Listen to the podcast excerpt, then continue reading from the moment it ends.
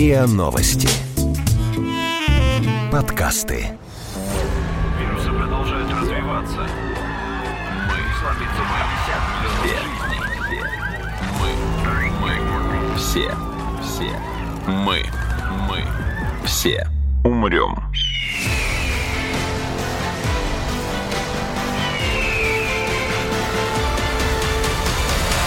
Мы все умрем.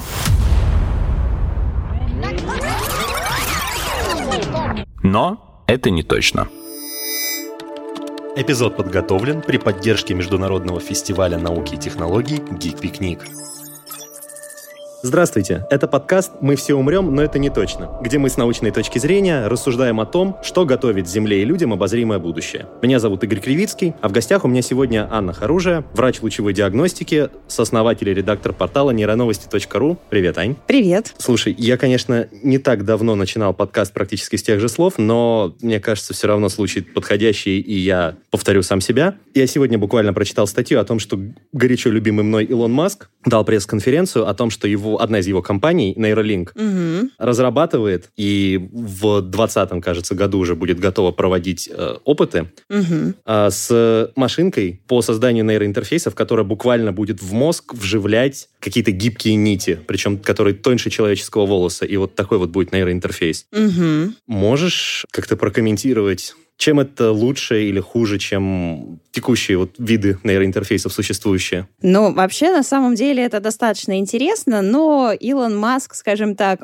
все-таки сейчас мы приходим к мнению, что Илон Маск несколько переоценил свои усилия, потому что где-то около, может быть, трех или четырех лет о нем не было вообще ничего слышно, потому что он где-то три, я не помню, то ли два, то ли три года назад объявил о том, что его компания, Нейролинк как раз, которая собирается производить интерфейсы нового поколения. Он назвал это красиво нейрокружево, которое будет якобы укладываться на кору здорового человека, вживляться, и а, очень хорошо, качественно считывать сигналы с коры, ну, то есть вот эти электрические импульсы нейронов, вот, и передавать на специальный компьютер, там то ли проводная передача, то ли беспроводная передача, он говорил о беспроводной передаче. В общем, что-то это будет мега крутое, что позволит э, человеку человеку приобрести совершенно небывалые возможности, новый вид памяти, поможет объединить мозги людей в одну большую систему и так далее и тому подобное. Ну, в общем, это выглядело весьма красиво.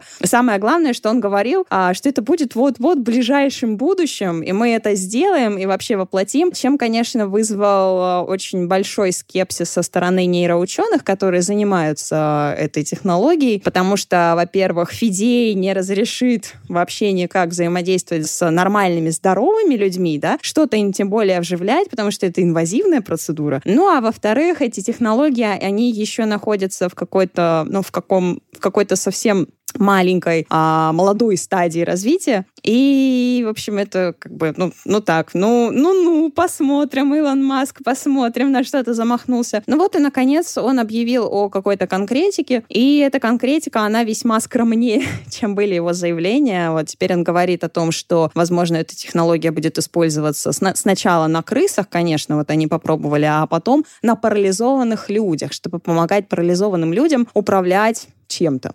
На крысах, кстати, они же, кажется, уже, ну, по крайней мере, в, лабораторной, в да, лаборатории сделали. Да, да. Ну вот они как образец. раз и показали на крысах, как это все работает. Э, конечно, заявлялось раньше это нейрокружевом, сейчас же это такие тонкие-тонкие нити, объединенные в такие очень тонкие электроды, и они даже создали специального робота-нейрохирурга, который будет эти тонкие гибкие нити вживлять в определенные зоны коры. И самое интересное, что их много много. То есть там три с чем-то тысячи сразу нитей, что позволяет считывать так достаточно массивно какой-то участок коры. С учетом того, что они обещали вроде 6 нитей в минуту. Можете посчитать, да, 6 нитей в минуту, 3 с чем-то тысячи нитей. Сколько ну, да. будет длиться процедура? 500 минут где-то? Ну, это, как бы вот... Это, это больше это, 5 это, часов. Это как минимум, да, это как минимум, тем более сейчас это все гораздо на такой находится стадии очень-очень сырой. Ну, во всяком случае, как он обзывался в своей пресс-конференции, как он говорил, это пока что не ради хайпа, а вот ради того, чтобы привлечь новые умы, а новые руки, новые головы, чтобы, возможно,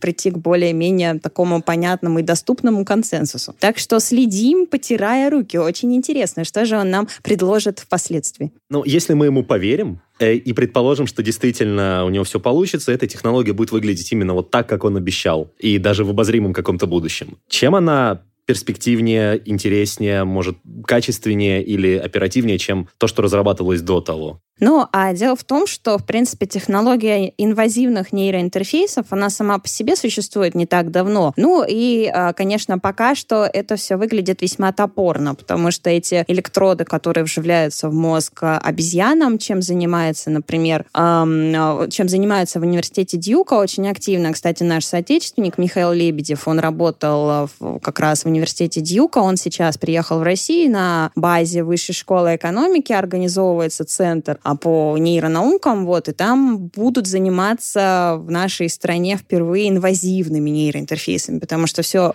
наконец. Да, да, но, но это действительно прогрессивные технологии, и, как считают нейроученые, а за ними будущее, потому что все вот эти неинвазивные нейроинтерфейсы, которые основаны на ЭЭГ, они, конечно, недостаточно точны, там очень серьезное соотношение сигнал, ну, точнее, очень маленькое соотношение сигнал-шум, очень сложно из шумов многочисленных выявить сам сигнал, настолько его увеличить, чтобы это было все, ну, более-менее похоже на правду. Поэтому инвазивные нейроинтерфейсы, они сейчас на коне, они рулят, ими все активно занимаются, и вот в нашей стране тоже начнут, надеемся, заниматься. Мы все умрем.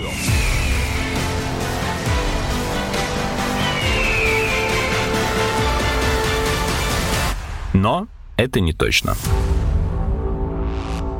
Меня, честно говоря, больше интересует вот эта сама технология внедрения чего-то в мозг, а как можно еще ее использовать? Ну, то есть я представляю, например, не знаю, какие-нибудь поврежденные микрососуды, 3D-распечатанные внедрить в мозг. Может, у тебя есть какие-то еще идеи, что там можно было бы? Ну, на самом деле, а, вот так, такая технология внедрения в мозг, да, это такая раскрученная тема достаточно, и а, массируют ее со всех сторон и стараются со всех сторон как-то пытаться управлять мозгом, управлять отдельными нейронами. И, в общем-то, кстати, за счет вот такой технологии одной из технологий внедрения, назовем это так, да, является оптогенетика, которая была основана в 2005, ну, где-то 2004-2005 год Карлом Дейсротом в Великобритании, британским ученым. Он что придумал? Вообще гениальная идея просто. И, кстати, многие нейроученые, вот э, с которыми, в частности, мы общались, и вот мой коллега недавно был э, на очень крутой международной нейроконференции на Байкале, где собирались такие ведущие умы нейронаук и обсуждали разные вещи.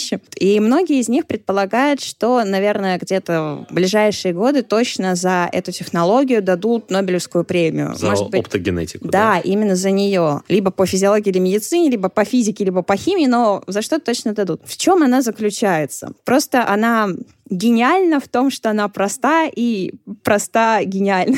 Меня заинтриговала уже. Расскажи, что да, это. Да, значит, эм, в чем суть? В том, что у нас в сетчатке есть фоторецепторы. Да, это такие канальные белки, которые реагируют на определенные, на определенную длину волны. Вот. Есть, э, они называются апсины, есть различные апсины, которые реагируют на разные длины волн. Там, на красный, на синий, на зеленый. У нас вот три таких типа есть. Вот эти палочки-колбочки или... Да, да, вот в палочках-колбочках это рецепторы, ага. фоторецепторы. И вот на их мембране есть такие вот белочки, которые в ответ на волну преобразуются. Да, да, да. Они отвечают только за свою длину волны, преобразуются и запускают в клетке механизмы, которые приводят к рождению потенциала действия, который уже потом от клеточки, от нейрончика к нейрончику скачет и в итоге приходит в зону обработки визуальной а, информации в затылочных долях. Ну и отсюда мы уже потом формируем какую-то целостную картинку. Вот. А это если прям вкратце.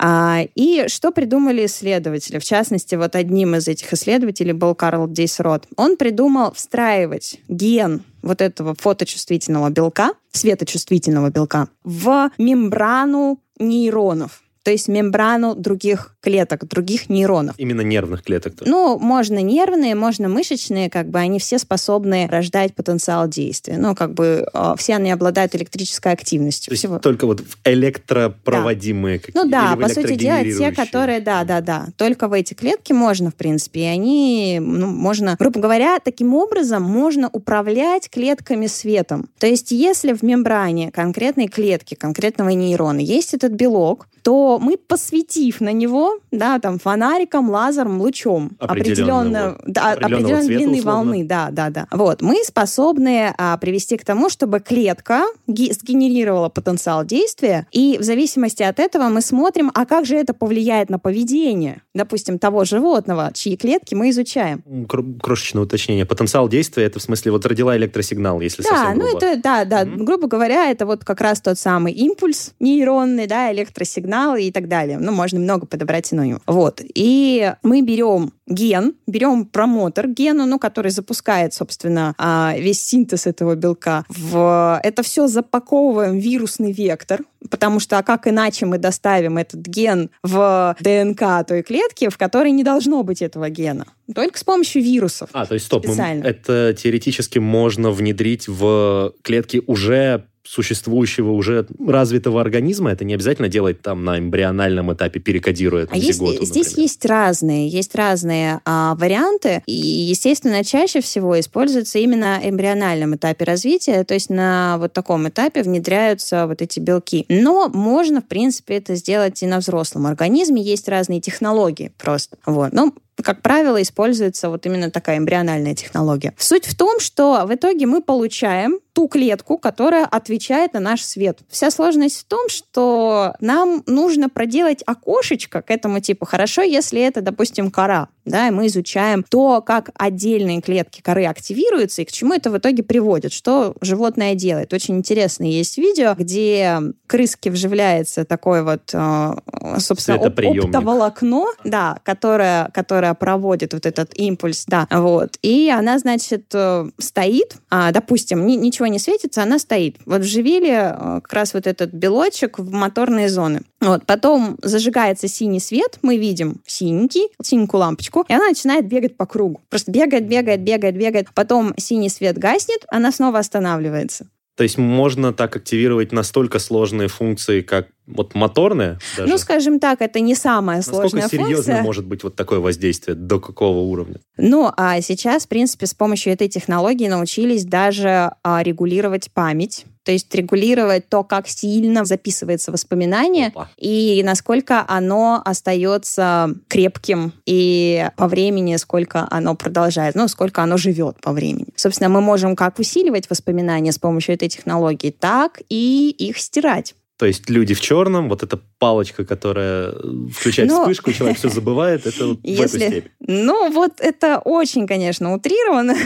Я очень сомневаюсь, но если предположить, что у людей, у всех, с кем имеют дело люди в черном, у них есть определенная связь между рецеп... фоторецепторами на сетчатке и определенными клетками в гиппокампе, которые формируют воспоминания, ну, это, конечно, да, Вот, кстати, возможно. вопрос, да, можем ли мы рецептор, ну, воспринимать показатель вот этого света, можем ли мы просто вывести его на глаз, условно? Который а так смысл? внешний рецептор света. А смысл? Смысл. То есть мы, а, смотри, мы должны иметь этот фоторецептор именно в тех клетках, которые нам нужно возбудить, которые, а, которые нам нужно посмотреть, как они работают и к чему они ведут. Ну, условно, вот оптоволокно от этой клетки до сетчатки, например. Ну, наверное, можно, но это будет технически очень сложно. Вероятно... Сложнее, чем просверлить вот дырку в черепе, условно. Конечно, сложнее. Но просто представь, что а, тебе, грубо говоря, нужно провести вот это оптоволокно через все тракты нервные, через зрительный тракт, через зрительный перекрест, зрительный нерв, вывести его каким-то образом на сетчатку, еще заставить, чтобы там от сетчатки шел импульс. Ну, ну короче, это очень сложно. Ну, не знаю. А это должен быть именно видимый спектр, да? Излучений? А, ну, в принципе, в принципе, это должен быть, да, тот спектр, на который реагирует данный конкретный белок. Наши белки устроены таким образом, что они реагируют на определенные длины волн. Ну, то есть мы можем посветить синеньким, мы можем посветить желтеньким, вот, и разные такие вот элементы могут быть. А мы можем посветить там инфракрасным или ультрафиолетовым, например? Это вот очень хороший вопрос, потому что, в принципе, эта технология, она прекрасно применима для нейронаук, но она а, по замечанию большинства нейробиологов, которые с ней все-таки имеют дело, она слишком, ну, а, слишком такая топорная и все-таки не щадящая. Потому что, ну, можно, можно себе представить, этот синий лазер просто, он фигачит в эти клетки, и, естественно, клетки находятся в таком, ну, если так можно сказать, стрессе. Ну, то есть это стрессовое воздействие. Представляю, это ненормальное воздействие. глаз это очень больно, то лазером прямо в мозг это должно быть вообще Ну, просто это нарушает реально вот, э, может нарушить всю структуру, микроструктуру, куда это все приложительно. Вот. И есть такая проблема на самом деле. Именно поэтому сейчас задумываются о том, насколько вот это воздействие, оно, в принципе, ну, можно его контролировать, да, и насколько можно точные выводы делать, исходя из этого, потому что это все-таки, ну, очень прям серьезное влияние. Вот. Но в нашем институте биоорганической химии есть такой прекрасный исследователь Белоусов, вот, и он придумал гораздо более щадящий метод, а именно он назвал его термогенетикой. У змеек у них есть на языке специальные белки, которые реагируют на инфракрасный спектр, то есть они реагируют на тепло. Грубо говоря, змейка вот этим язычком, да, она может э, температуру тоже измерять, прощупывать. А, то есть так. вот когда змея ползет и делает да. это она исследует окрестности условно. Она, она исследует окрестности, и в том числе она может регистрировать температуру. Угу. А, потому что там есть специальные вот эти термочувствительные белки, которые как раз на инфракрасный спектр и реагируют. И он придумал вот эти термочувствительные белки брать и вставлять нейроны и не э, светить не вот таким ярко-синим светом на эти нейроны, а воздействовать таким очень мягким теплом. Причем тепло там можно настраивать эти, эти рецепторы на любую температуру. И э, температура не обязательно это должна быть там 40-41 градус, и не должна быть наоборот такой, потому что при этой температуре денатурируют все белки. Да, она может быть... Извини. А, расш... э, ну, разрушаются, ага. грубо говоря. Вот. И мы можем, в принципе, температурой тела чуть выше, допустим, допустим, да, допустим, э, температура тела э, такого млекопитающего, да, ну, 36 с единичками Плюс градусов. Минус. Ну, да. да. А, вот, ну, там наш 36,5, да, и, допустим, если мы, ну, к примеру, да, возьмем людей, то воздействие температуры 37,1 например, уже можно заставить эти клетки работать. То есть заставить эти рецепторные белки включиться. Генерировать импульсы. И заставить клетки сгенерировать импульс. И это получается гораздо более щадящее и гораздо более приближено к физиологической реакции. Эпизод подготовлен при поддержке Международного фестиваля науки и технологий «Гид-пикник». Слушай, ну, мне кажется просто, что если мы можем брать, в принципе, любой рецептор, то есть если оказывается не обязательно брать именно свет, а можно брать и тепло да. а, для включения этого гена, этого белка, что мешает тогда взять что-то, что вообще не требует инвазии? То есть, не знаю, реакция на какие-нибудь химические элементы, не знаю, которых в организме так самих по себе как-то вот мало или вообще нету, а при попадании внутрь тела они э, включат этот белок. Ну, то есть не сверли человеку дырку в голове и светить туда, а условно дать ему таблетку. Ну, собственно, так сейчас и делают. И этим как раз и занимается еще одна область, которая называется фармакогенетикой. Ага. Вот. То есть, да, ты совершенно мыслишь в правильном направлении. В принципе, фармакогенетика, она напоминает чем-то и оптогенетику, и термогенетику, а именно тем, что в клетку вставляются, грубо говоря, те рецепторы, которые реагируют на определенное химическое вещество. Вот. И мы, давая определенное химическое вещество, можем запускать определенные клетки, в которых есть вот этот данный рецептор. И тоже таким образом воздействовать на эти клетки и заставлять их генерировать э, потенциалы действия. Это тоже возможно. И, в принципе, сейчас на эту тему тоже достаточно много работ есть, имеется. Ну, тоже пока, естественно, все на животных, потому что на человеке пока никакие генетические эксперименты и внедрение в генетику не разрешено. Ну, а так. На человеческих тканях в лабораторных условиях, ну, отдельно Это тоже, животных здорового да, человека. это есть. На человеческих тканях, которые, ну, в том числе и на органоидах, кстати, которые печатаются на 3D-принтере, вот, это тоже, в принципе, все уже проверяется. Ну, то есть я же читал недавно, вот несколько недель назад буквально, что японцы смогли вырастить мозгоподобную какую-то структуру в лаборатории. То есть там именно из нервных клеток она состояла, и там даже передавались импульсы хаотично, но передавались. Да, кстати, это очень интересная новость была, потому что я про нее даже написала в, это, в таком своеобразном топ-10 новостей за 2018 год, нейроновостей. А в междусобойчике такие органоиды, ну, в научной среде называются мини-брейны, мини-мозги. Логично. Ну, да, в принципе, Да. совершенно логично, да. И вот на них можно как раз проверять все вот В эти принципе, да, конечно, они и были созданы для того. Вот, и интересно, что зафиксировали у них некоторую активность. И теперь непонятно, а можно ли считать эту активность проявлением какого-то сознания? Это сейчас очень хороший этический вопрос, которым задаются, э, скажем так, те исследователи, которые занимаются этикой. вот. Я бы предпочел, конечно, считать, что нет, нельзя, потому что иначе это как-то Ну, жутко. слушай, но знаешь, это вот на данный момент времени это может считаться нетолерантным. Я понимаю, но давай, давай все-таки опираться на... Ну, так, конечно, да, я согласна, что... Мы не знаем, есть ли там сознание, но мы точно знаем, что там есть вот, ну, факт электроактивность какая-то. Да, и это интересно изучить. И вот на них, значит, как минимум можно проверять работоспособность вот этих технологий. Да, и не только этих технологий, и работоспособность лекарств и так далее. Логично. Да. Хорошо. Эти гены, как ты говорила ранее, можно доставлять, как сказала, вирусным агентом, да? Ну да, вирусный вектор, да. Я просто к тому, что если вшивать оптоволокно, это такой грубый физический процесс, о котором человек, скорее всего, будет знать, Естественно. да, то вирус по природе своей как бы может быть незаметен. Я понимаю, что это, да, сейчас я рисую какую-то фантастику, но, по сути, чело- э,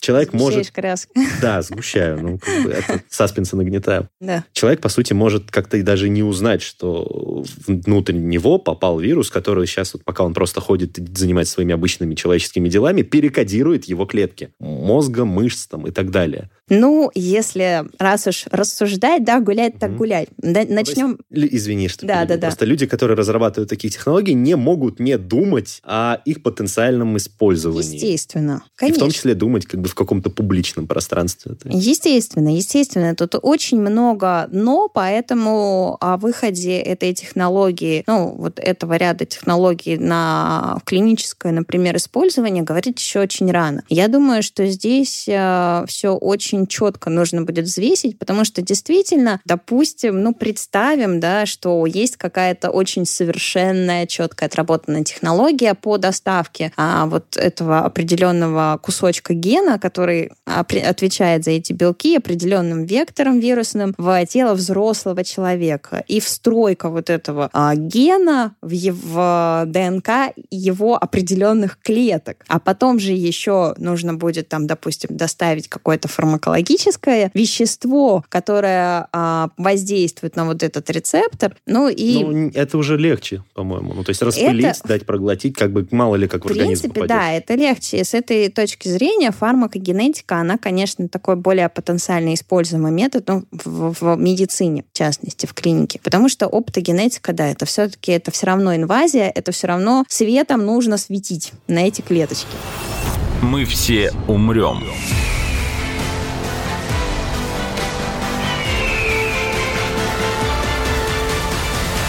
Но это не точно.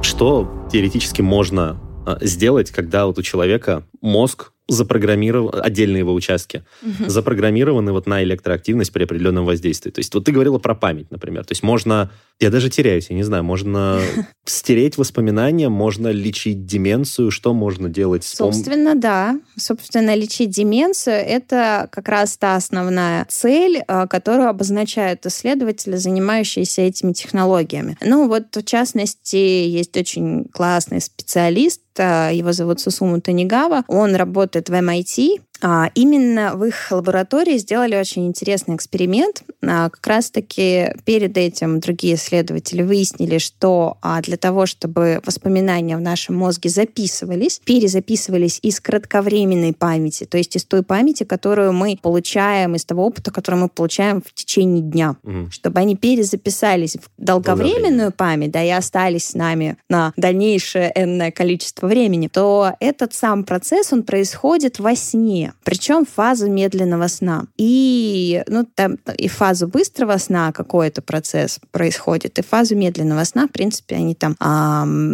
как бы и там, и там. Вот. И самое интересное, что для этого нужно участие как минимум трех структур мозга. А, во-первых, это гиппокамп, собственно, то место, где записывается воспоминание кратковременное. Для этого нужна кора головного мозга, а, собственно, хранилище долговременной памяти. И для этого нужен таламус. Таламус — это такое, это парная структура. Она расположена как в центральных, между центральными структурами мозга, то есть она относится к большим полушариям, таковая. И этот таламус, он выступает таким перераспределительным узлом, таким связующим элементом между гиппокампом и между корой. Вот. И гиппокамп начинает а, во время сна, во время определенной фазы сна, он начинает испускать определенные импульсы. Они называются такая волновая рябь, ripple waves такие вот, а, и представляет собой вот, ну, такой нерегулярный сигнал высокочастотный, там, высоко-низкоамплитудный, ну, то есть вот такие перепады. А, значит, кора, в свою очередь, генерирует, начинает генерировать свой сигнал, там, такие медленные волны, такие большие. Вот. То есть гиппокамп, он дает, значит, сигналы, что я готов перезаписывать. Кора такая говорит, а я готов принимать. И тут вступает в игру таламус, и говорит, что ребята, сейчас все будет, я все налаживаю. И начинает испускать третий тип волн. И вот интересно, что встраивали в этом эксперименте именно а, в клетки таламуса вот эти а, светочувствительные белки и воздействовали в определенной фазе сна, когда крыски, ну, крысок, грубо говоря, били током, а, да, их сажали в определенную среду, увы, по-другому не получается. Ну, били так разрядами не очень сильными тока, но тем не менее они были болезненны для животных. Э, и когда животное на следующий день после того, как животное поспало, его помещали в эту же среду, она проявляла реакцию страха. То есть она помнила, что тут ему было больно. Логично. Да, ну как Абсолютно. бы любое живое существо, оно именно так и будет Понятно. поступать. Вот. Но самое интересное, что э, исследователи, а, когда а, шло, то есть они естественно, контролировали все, что происходило во сне в мозге животного, и они выяснили, что вот одновременно активны вот эти три структуры. И таламус очень активно генерирует определенный сигнал. Вот. И они поэт, именно поэтому они захотели посмотреть, а что же будет с таламусом, если мы им будем управлять искусственно. Вот. И внедрили и посмотрели, что если генерировать сигнал с определенной частотой, который совпадает с частотой генерации импульсов таламуса, то тогда воспоминание хранится гораздо дольше. Потому что э, крыса, например, она проявляла реакцию страха до двух, до трех недель а в той же самой клетке, э, где ее уже не били током, но она все равно боялась. То есть она помнила очень долго, что ей тут было больно. Хотя обычно крыса за неделю забывает. Ну, как бы несколько дней проходит, она перестает бояться, если э, ток не повторяется. Вот. Либо если давать сигнал искусственно светом в противофазу, да, в таламус. Подавлять, да? Да, ну то есть вот он там генерирует импульс, и мы в противофазу тут же вот сразу после окончания импульса сразу еще даем один импульс искусственный уже, то это наоборот э, ну, работает как бы обратным образом. То есть воспоминание... намного раньше, чем через Воспоминание практически не формировалось. И когда ее сажали на следующий день в те же самые условия, она не проявляла реакции страха. То есть она, по Уже сути, на следующий не день. помнила, да. То есть это вот все очень так вот э, просто, ну, не то, что просто, но это вот очень такой сигнал быстрый, быстрая взаимосвязь. Вот. Теоретически это можно масштабировать на человека и на формирование воспоминаний у людей. Да, тогда, когда мы будем точно знать, что представляет собой воспоминания человека, потому что даже на данный момент теорий много. А, есть как бы те теории, а, которые уже сформировались. И, допустим, это теория Энграм, опять же, сформированная Сусума Танигавой. То есть эта теория предполагает то, что воспоминания содержатся в определенной нейронной сети. Ну, то есть это вот такая цепь нейронов, да, и самое главное, что если импульс попадает в определенный запускающий нейрон, то активируется вся цепь, и активируется воспоминание, мы что-то вспоминаем. А если импульс не попадает в этот нейрон, или нейрон, например, ну, умер, допустим, угу. при деменции. И связь прервана. Связь прервалась, воспоминания нету, человек забывает что-то. Ну, то есть вот эта теория, в принципе, ну, вот, как мне, она представляется наиболее ну, такой правдоподобный. Хотя есть теория того, что воспоминания хранятся в определенных маленьких молекулах РНК, а есть теория, что воспоминания хранятся в синапсах, ну и так далее и тому подобное. То есть вот вариантов много, но мы пока точно еще не можем остановиться на чем-то определенном. При этом когнитивная функция – это самое сложное в мозге. То есть, соответственно, речь о том, что мы можем управлять какими-то более скажем так, простыми низменными процессами, и это и так очевидно. То есть той же моторной функции, да, Да, а когнитивные это вообще самое сложное, что у нас есть. Я просто чуть не спросил, есть ли, можно ли будет с помощью фармагенетики тогда заставлять человека, не знаю, погружаться в сон или парализовать его, а потом вспомнил, что такие вещества и так существуют, без всякого редактирования Без всякого редактирования, конечно. Нейролептик и, и все. И до свидания. Ну, мне очень хочется все-таки, несмотря на весь саспенс, который мы тут нагнали, верить в Будем надеяться, человеческую что природу будет хорошо. и светлое будущее. Спасибо тебе огромное, что пришла сегодня. Была рада пообщаться. Взаимно. Это был подкаст «Мы все умрем, но это не точно». Подписывайтесь на наш подкаст на сайте ria.ru, в приложениях подкаст в App Store и CastBox. Заходите, смотрите в Инстаграм ria, нижнее подчеркивание, подкаст. И присылайте свои вопросы на подкаст собака rian.ru.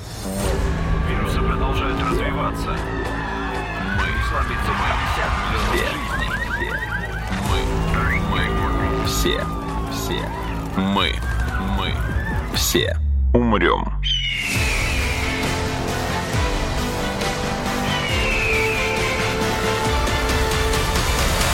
Мы все умрем.